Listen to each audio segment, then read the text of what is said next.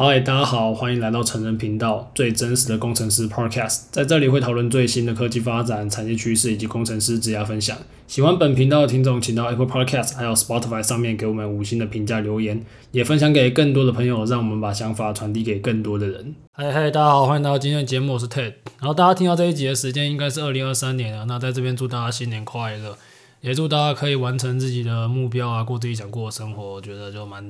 啊、反正这是蛮重要的嘛。呃，今天这一集就是简单做一个二零二二的回顾，然后再做一个二零二三的小预测。呃，其实我现在还没想要预测什么，所以等一下就哎随便预测一下。我每年都会做这个单元呐，那其实也是想做一个记录，就看或许十年之后我可以去听听看我自己每年都在干嘛这样。好吧，那我有在那个 IG 上面找一些 QA 啊，那呃我们等下会在上面就是把 QA 一并回复，在我做完回顾之后。好，那我觉得我今年今天这一集应该就这样。我先回顾我的今年，回答一下 Q&A，然后呢讲一下明年的展望。这样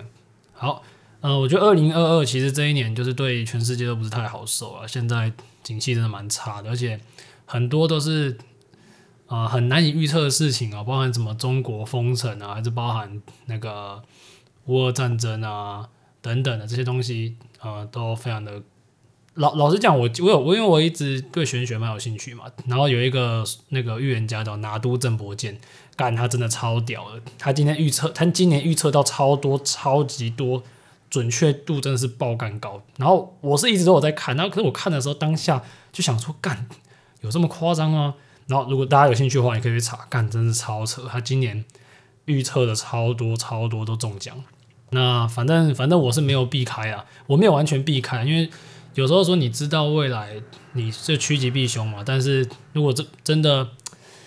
你没办法，有些东西你就是没办法避开，或许你的命，还是或许说整个总体经济就是长那样。所以我觉得今年受挫的朋友们可能也不要太灰心，因为本来就没有天天在过年的嘛。如果今年是你人生中很挫折这一年，那明年就可能也不会再更惨了吧？可能，当然也有可能会更惨，但总之不可能一直惨下去嘛，一定会有均值回归的时候。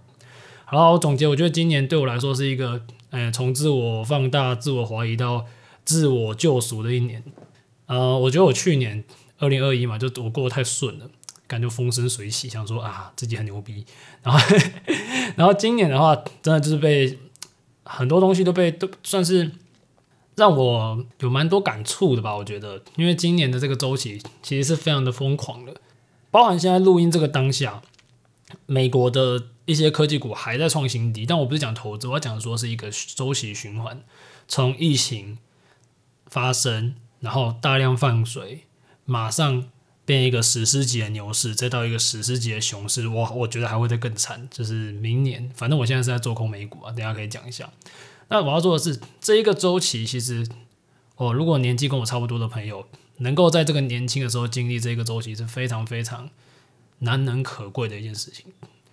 特别是你有在场内的，场外看的人其实不会有这种感觉。你在场内，你经历过这一个，其实就有一点像是你在初心者的时候，你就直接打王，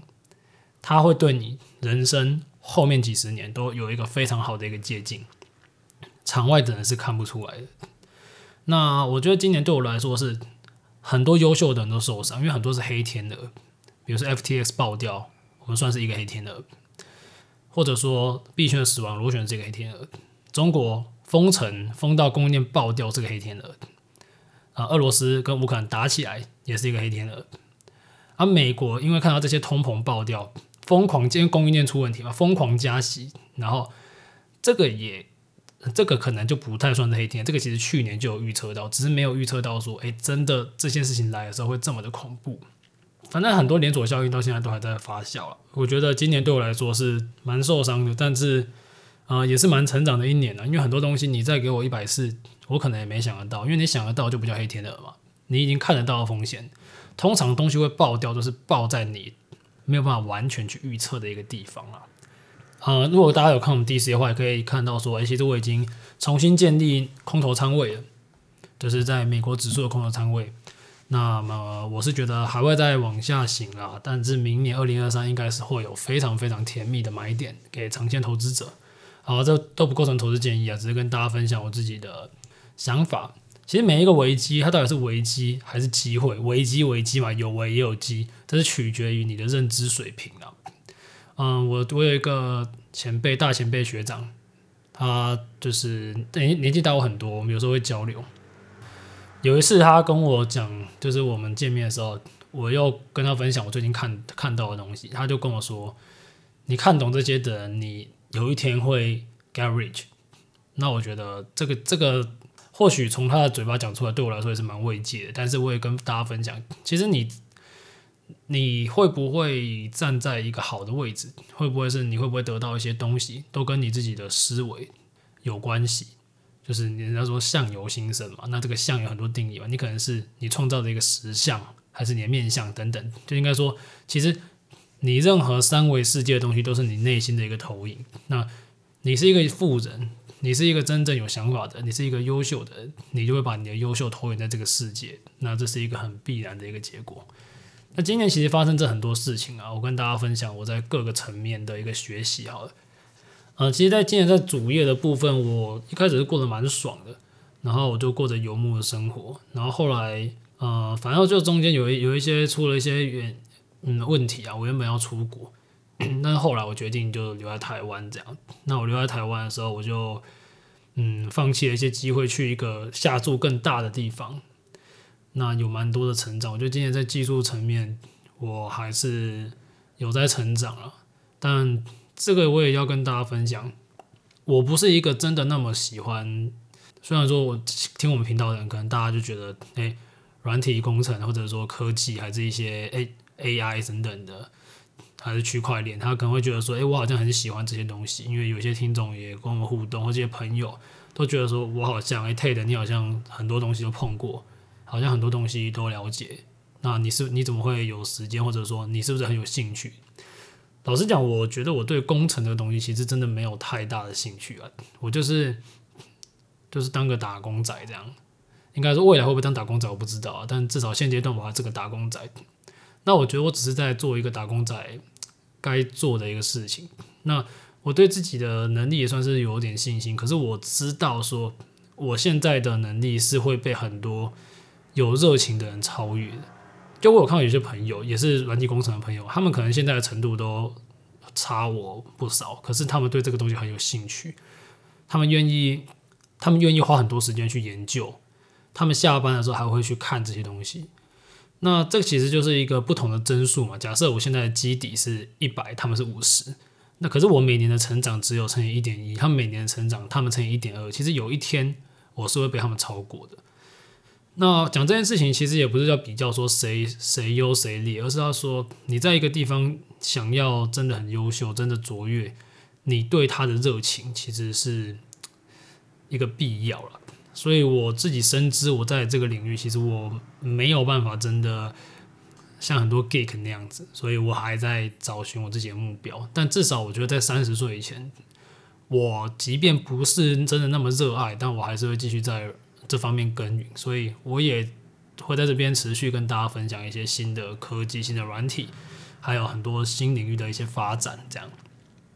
，OK，那进到投资的部分，老实讲，我觉得这是我今年，呃，受我觉得还蛮挫折的一个部分嘛。就我回顾自己的记录，其实我去年的 Q 四跟今年 Q 一，我就意识到很多风险啊。可能那时候就大家旁边歌舞升平嘛，我觉得我 Q 二就没有就是。遵循自己的交易纪律啊，然后我的 Q 三的时候就开始转移防守部位嘛。可是 Q 四又遇到 FTS 爆炸，虽然我都在场外对冲啊，可是我还是有踩到一些雷。那我觉得这件事情对我来说是，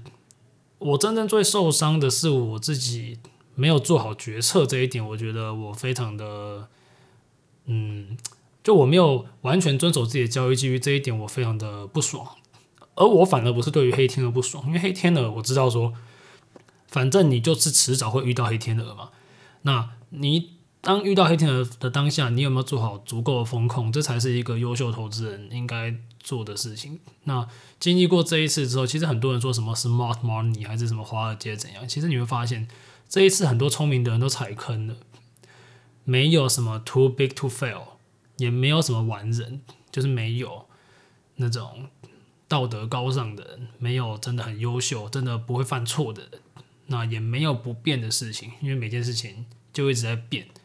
其实只有一直会变这件事情，它是永远不会变的。好啊，那在创新的部分的时候，我发现这个部分，我发现自己的影响力越来越大了，就是包含就是我们在做这个节目嘛，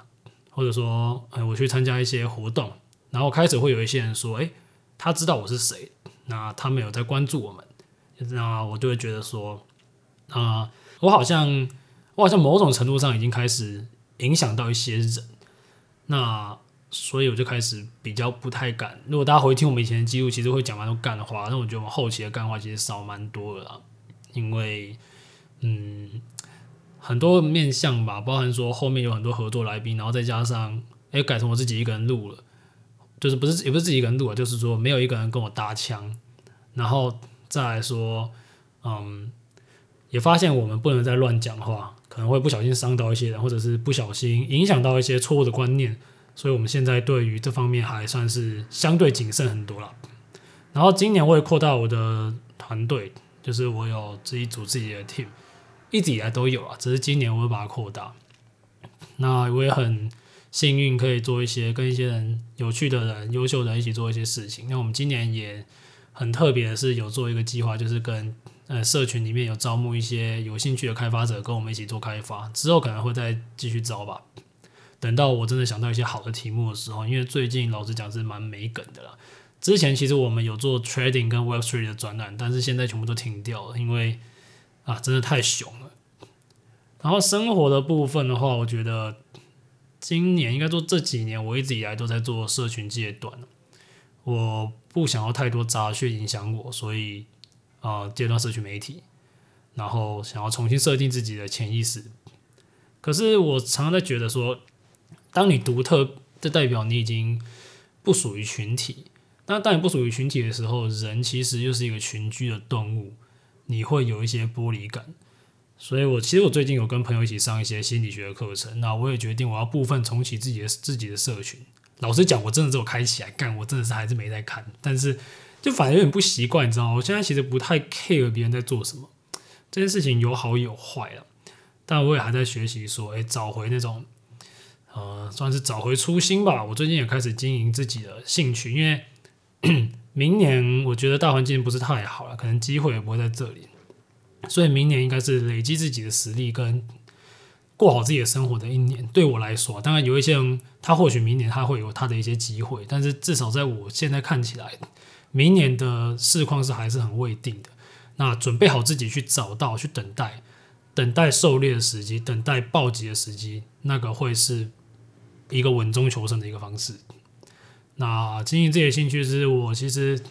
呃，然后前阵子 Q&A 有人问我平常我在运动，就是我有去请健身教练，然后又请高尔夫教练，还有时候去社团打球，然后啊、我也有请老师帮我排 B-box 的的的 set。然后，啊、做 podcast 嘛，那阅读等等，其实生活中还蛮多事情。那我也最近也比较常去做社交了，就是以前以前很多很多聚会，我有时候是蛮懒得去的，但现在我比较不排除不排斥去做这些事情，因为哦、我开始决定不要用我那种太太单一的视角去看每一件事情、每一个人嘛，因为。我以前会觉得说，干，有些人就很低能，那我就觉得不想屌你这样。但其实就像致富心态有讲啊，没有人是真的疯子。那我会现在会把它来看说，我想办法去阅读这些人。那不论你是好是坏，你如果真的嗯很优秀，那当然优秀的人，我是一直以来都有在接触了，这个是对我来说是没什么改变。但一些以前不会接触不同生活圈的人，或者你觉得他们就是有些，你知道我其实我我其实。自己是会很不喜欢有些人的生活形态，我会觉得一些生活形态，我觉得很很北烂的，我就完全不会想跟他接触。那现在我尝试着用更多人的角度去阅读这些人，他们为什么会有这样的价值观？因为毕竟每个人的故事里面，大家都是合理的。而同样在这个无限赛局里面，啊、呃，我要的是更多同伴，而不是更多的敌人。所以我觉得，诶，打群架，然后呢，我也打算创一个新的群体。就是，就我身边的人，当然说未来或许有机会可以扩大到更多的地方。就是我希望可以聚集很多有想法的人，然后一起成为一个好的决策圈。这也是我最近在做的事情。那我觉得这个社会这个世界其实已经呃，甚至我觉得应该是二零二零二零二就二零二零到二零三零这一个十年里面，因为现在已经二零二二零二三了嘛，那会有非常多爆炸式成长的东西，那这些东西可能会颠覆我们人类的下个十年、下个二十年。就会我说颠覆性是指像是零零年的那种什么零零零呃零零年到一零年的时候网络，然后到一零年之后的行动行动装置这些，呃下一个十年会有类似这种取代，就是这种革命性的东西出现。那这代表说很多现有的一些框架、现有的一些模式、现有的一些职位、现有的一些生活方式又会被大幅度的改变。那我觉得，诶，在这个时候。很多的机会，也有很多的陷阱，但能够保护你的只有你自己去学习啊，保持善良，不要伤害别人，那也可以让你不被伤害。老实讲，我是我是一个蛮幸运的，我也很感谢我自己的幸运啊、我回头看就觉得自己这一路来其实走得蛮远的，嗯，我很开心，也很幸运，就是有非常多人支持我。老实讲，这真的是蛮幸运，因为我知道很多人他做事情是，哎，这个我也觉得。可以另外探讨。我做非常多事情，很多人都支持我，但是我有时候在想说，是不是因为我在做的事情就是这个社会觉得你就是该这么做的事情，所以我才会那么多人支持我？我觉得这这个这个问题或许也是我幸运的地方，因为如果今天假设我今天说我要去就是做个表演者，因为其实我在做表演嘛，只是我没有当他做主业，那还会这么多人支持我吗？会不会有很多闲言闲语呢？或许会吧。但我没有经历过，所以我必须说我很幸运，我在做的事情可能就被这个社会所认同。那我也很珍惜这个东西。但如果你今天没有像我这么幸运，你做的事情、你的兴趣可能不是被大家所认同，那我觉得你也不要灰心，因为只有你自己才可以知道你自己真正想要的东西。不要去被太多的影响，当然好的影响是一定要，只是说闲言闲语，就大家自己分辨一下说，那个东西它是一个事实。立场，它是事实、观点、立场还是信仰？它是跟你叙述他的看法呢，还是他已经把自己的角色带入，还是他只是为了反驳你而反驳？那呃，我觉得大家去了解一下可能会好一点啊。好了，那我今天来来那个回答 Q&A，我收集了前二十题，但是哎，其实只有十五个、十六个留言，因为我猜大家是想说，哎。前二十题，然后因为我半夜发嘛，隔天早上起来，大家可能讲说干，好像来不及了。其实没有，我下次应该不要限额了。反正你想，你想，你想，你想问你就问。那我觉得我之后应该会改成抽二十题。好啊，那我在这一题一题来。好，来第一题，学习城市的诀窍，好难哦。呃，我会现在会推荐你去做 side project，然后找一个好的教学网站，不用不一定要花钱，YouTube 一堆。从头看到尾，那更好的情况下是你直接去面试，就是你先去快速去面试，给自己当做考试，我觉得会你会快速从零到一，这样可以用。那如果你你的情况不是零到一，你是想要一到 N 的话，那我觉得诀窍嘛，其实做 side project 蛮好的，然后去好一点的公司也蛮好的，因为你才可以，你身边的人的平均就是你嘛，那这就很重要。那么我觉得其实没有一个诀窍啦，这种东西是多做多做多做，一直做一直做，然后你有一天就会发现，你其实已经蛮会的，类似像这样。因为老实讲，我不是一个，我这样像我前面说的，我不是一个太喜欢写程式的人啊。我会说服我自己是一个软体工程师，所以我的任何的我的用我的用具，我的用具说我的器材啊，我的什么电脑键盘，有的没的桌布，还是我在用的任何东西。我就是一个超级软体工程师的人，但是我其实内心不是那么软体工程师。那我觉得这个是需要学习的。好了，再下一题。呃，这个频道创立多久？谁是元老？呃，这个频道创立两年多，谁是元老、呃？我跟 Zyros 是元老，可是 Zyros 他现在有其他规划，所以应该算我们两个是元老吧。那如果你说现在还在的，那应该就是我。好，第第下一题，二零二三软体趋势往哪走？软体趋势分两个层面，好了，一个层面，如果你跟我说软体产业的话，我觉得明年 AI 会是一个非常火热的名词，AI 又要重新火起来了。没有，应该说一直都很火。只是我觉得明年的主基调应该是 AI，因为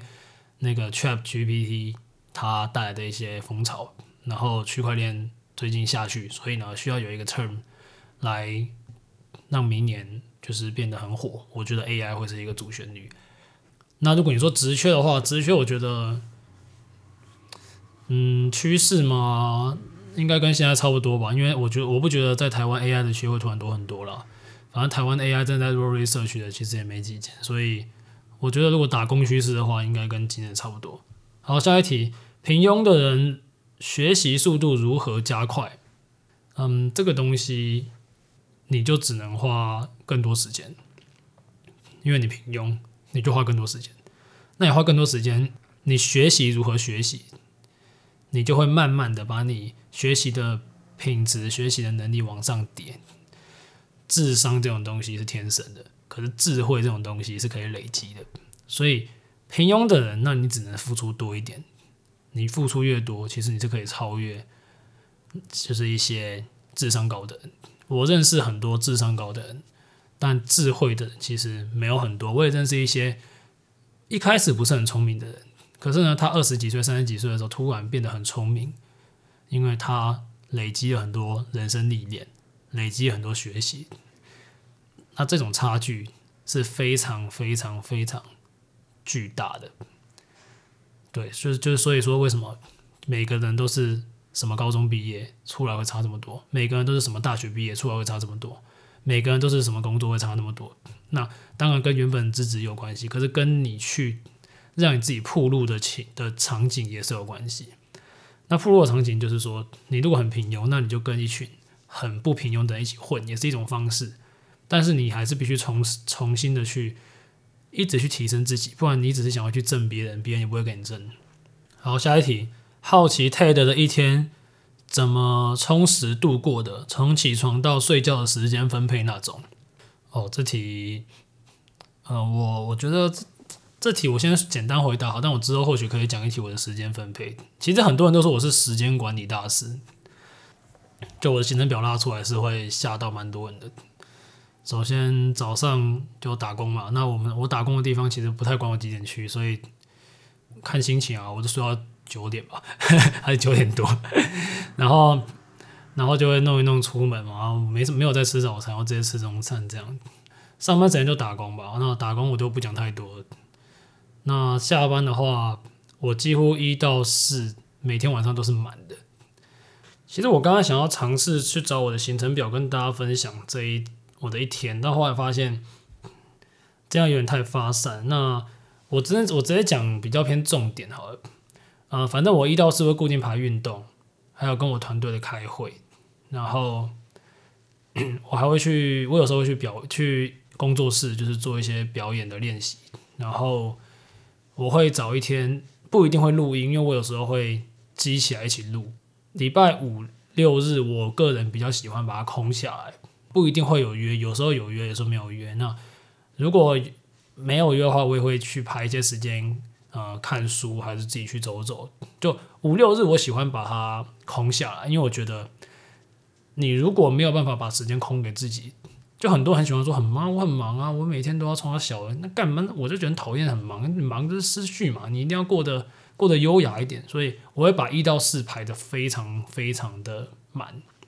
然后我每天都会一到我每天都会狂听 podcast，就我起来滑个手机就是听 podcast，走在路上就听 podcast，有时候上班做比较费的事情也是听 podcast，下班听 podcast，去运动听 podcast，就是我会疯狂的去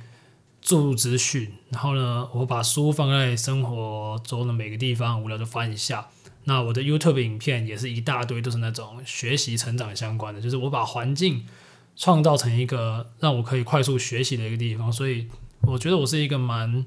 乐于也是蛮频繁在学习的人。那时间分配的话，这个东西其实非常的看个人，因为很多人没有办法频繁的在在不同的时间区段里面做切换，因为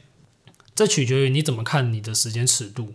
有人是用两个小时为一个尺度，有人是早上、中午、下午，有人是一小时、一小时、一小时、半小时、半小时。那我通常是用一小时、一小时、一小时来切，所以呢，对我来说，呃，晚上比如说我六点多散人，那我算七点到晚上十二点，那对我来说就是五个时段。那我用这五个时段去排我要做的事情，可能运动占了一点五个时段，一到两个时段。那可能练习什么占一点五个，还是开会占一个时段，然后多久多久这样子。我觉得这一这一题，我可能早一天讲一个比较详细的，好了。好了，那下一题，后端工程师 FinTech 外商或新创如何选？问题好大，嗯，FinTech 外商或新创，我不知道哎，就看你爽吧，因为。如果你有比较详细的话，可能可以在下一次的问题来问。好，下一题，呃，庸才如何翻身？好问题，因为我自己就是我，我不知道你的翻身的定义什么，因为我自认为自己也算是，应该也算庸才吧。我觉得我是算，对，我应该也算是庸才，因为我知道自己跟天才的差距。庸才如何翻身的话，就学习吧，只有学习可以让你翻身，想办法。充实自己，让你自己，比如说像就是你自己真的是很平庸，那你就必须要累积。然后像我刚刚说的，你可能用不同的成长幅度，把你先天的不足把它补上。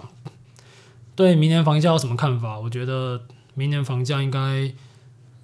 比较鸟的区域应该会跌吧。那但如果比较精华区，应该还是没什么动吧。但我觉得明年会是看房的一个不错的时机啊，因为。不像前两年那么火热嘛，你去看房还要还要什么网网购看房的，网购买房干，把它当虾皮再买。明年应该看不到，所以明年价钱会不会跌很多，我是不知道。可是应该比较有机会看到喜欢的。好，再来，如何知道努力的方向是否正确？首先，你要先去定义你想要成为什么样的人。如果你有一个明确的目标，那你就去问成为那个人的前辈，你直接去问他是最快的。那如果你的那个目标是没有一个人可以参考的，那你就只能自己去探索，一次一次去试错，去感觉，去定立一些中小、中短期目标，去看自己是不是有朝着目标走，这是一个自己去检查的一个方法。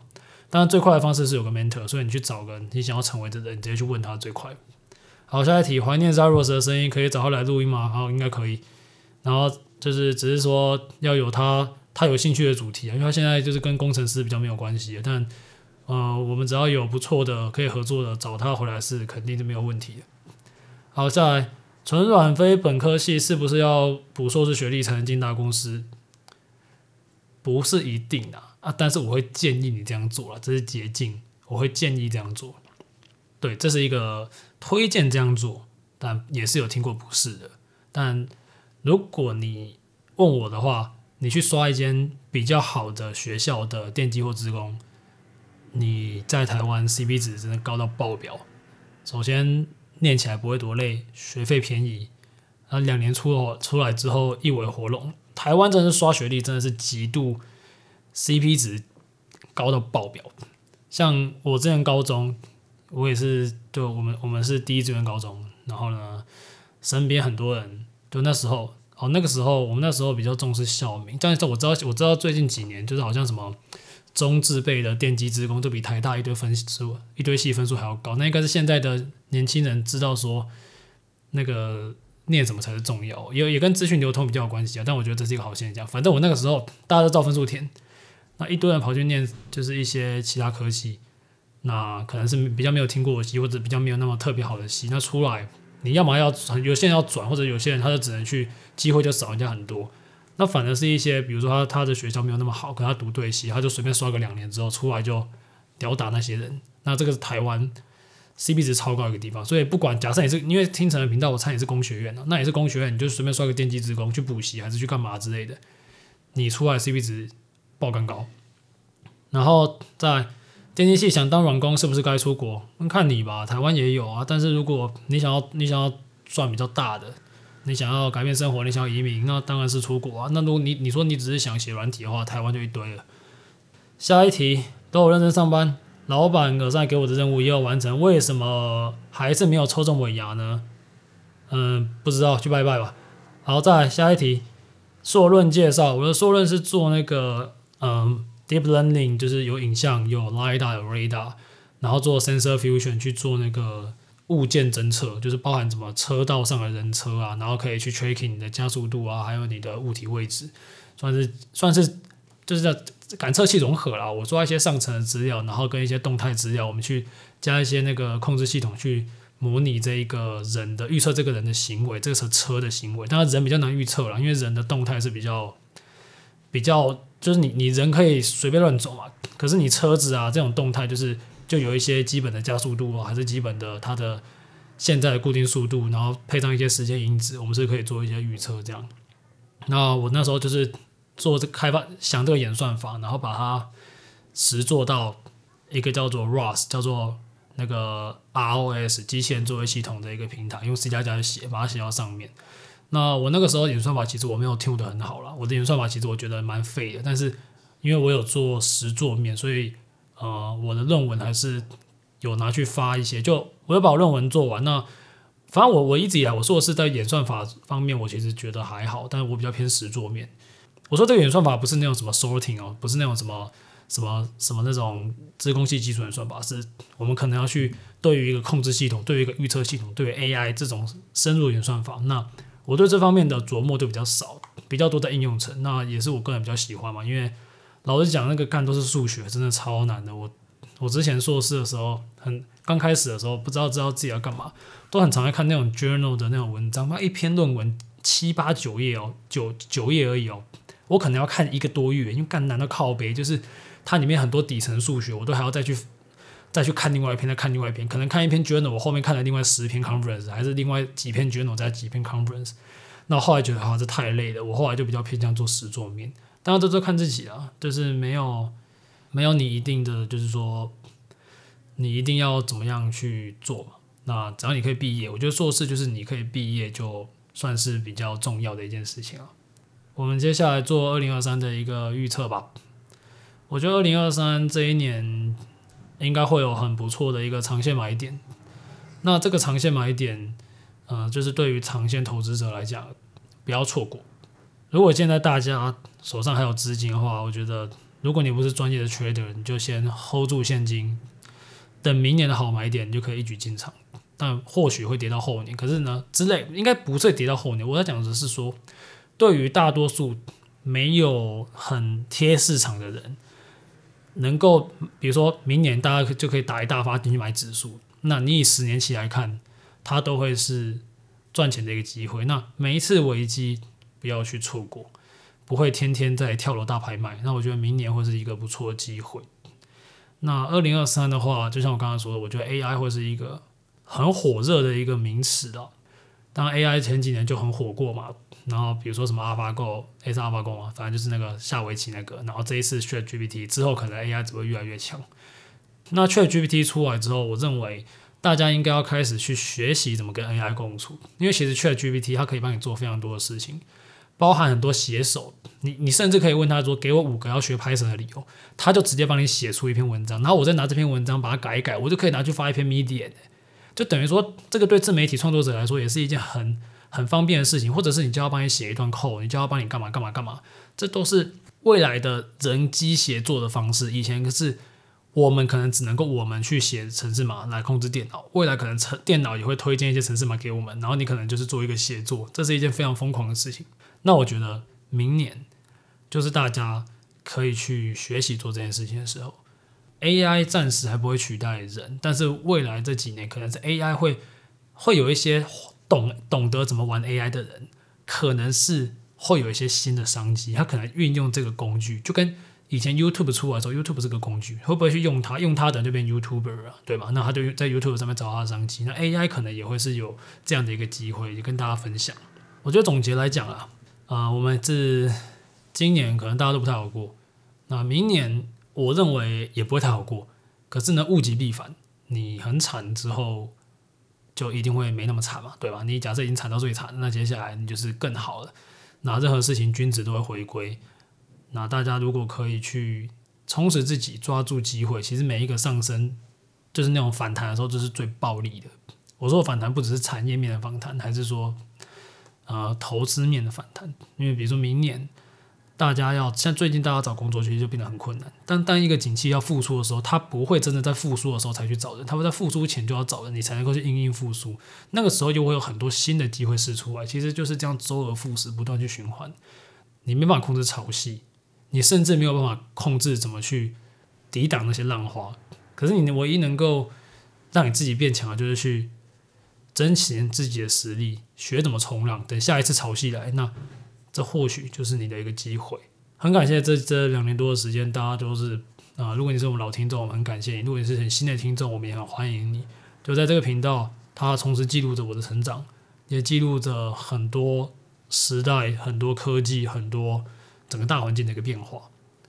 那我也很期待，就是在未来持续延续下去。我们我觉得现在我比较不求整个频道的一个爆量，我更期待的是一个细水长流，让大家慢慢慢慢的去啊、呃，把我们的。不论是我们的听众把它聚集在一起，还是说喜欢我们的人，我们也可以把这些想法分分啊分享出去。那随着我们的成长，也会有更多更好的内容提供给大家。最后还是祝大家新新的一年，希望大家都身体平安，然后也完成你想完成的事情。感谢大家一直以来支持。那今天节目到这里，谢谢大家，拜。